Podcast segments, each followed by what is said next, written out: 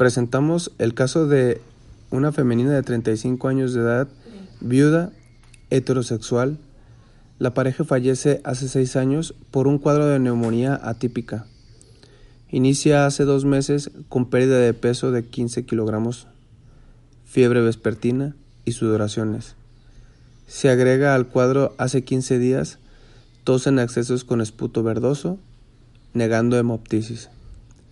En la exploración física encontramos de forma relevante adenomegalias cervicales bilaterales de 2 centímetros aproximadamente, no dolorosas, con campos pulmonares a la auscultación, crépitos finos bivasales, sin visceromegalias y con extremidades hipotróficas.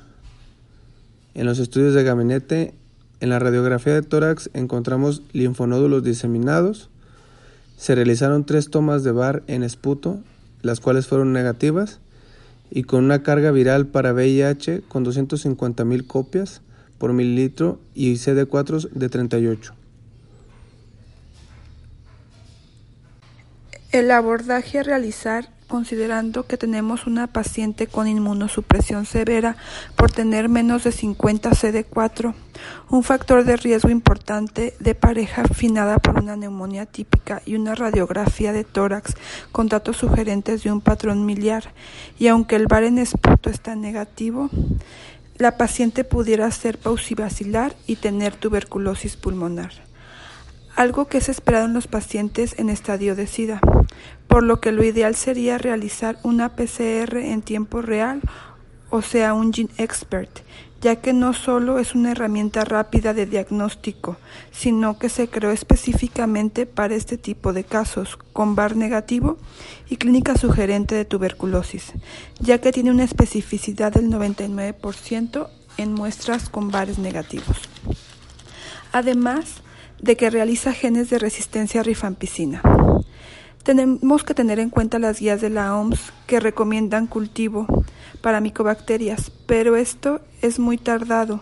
El resultado en, en, los medios sólidos dura hasta 60 días en estar y en medios líquidos 12 días, aunque tenemos la ventaja en medios sólidos de poder realizar pruebas de sensibilidad antituberculosos. Sugerimos se inicie manejo de primera línea para tuberculosis en base a guía de práctica clínica con isoniazida 300 miligramos, rifampicina 600 miligramos, etambutol 1200 miligramos, para una fase intensiva inicial de 60 dosis, más una fase de sostén con isoniazida de 400 miligramos y rifampicina de 300 miligramos por 45 dosis más. Idealmente las dosis deben ser diarios porque tiene VIH. El tratamiento antirretroviral deberá ser iniciado dos semanas después del inicio de la terapia contra tuberculosis. Esto para disminuir el riesgo de síndrome inflamatorio de reconstitución inmune, pero para disminuir el riesgo de mortalidad, como se observó en el estudio Camelia, no deberá superar este tiempo, ya que la paciente tiene menos de 50 CD4. Dado que daremos rifampicina y su interacción con el citocromo P450, se deberá tener en cuenta las interacciones con el manejo antirretroviral, por lo que según el estudio Reflate 1 y Reflate 2 se puede usar tanto efavirenz o raltegravir más el backbone, aunque al momento efavirenz es el tratamiento de elección, ya que no se debe usar a doble dosis como el raltegravir.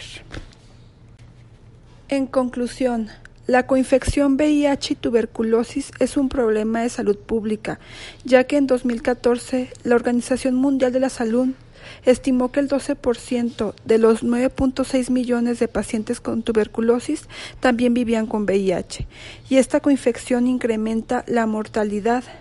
Esto es porque la inmunidad celular que se ve afectada en los pacientes con VIH es muy importante para la contención de la tuberculosis y es muy fácil que los pacientes con una TB latente con VIH avancen a una TB activa, la cual tendrá más posibilidades de efectos adversos al tratamiento y una presentación diferente que hará más difícil el diagnóstico.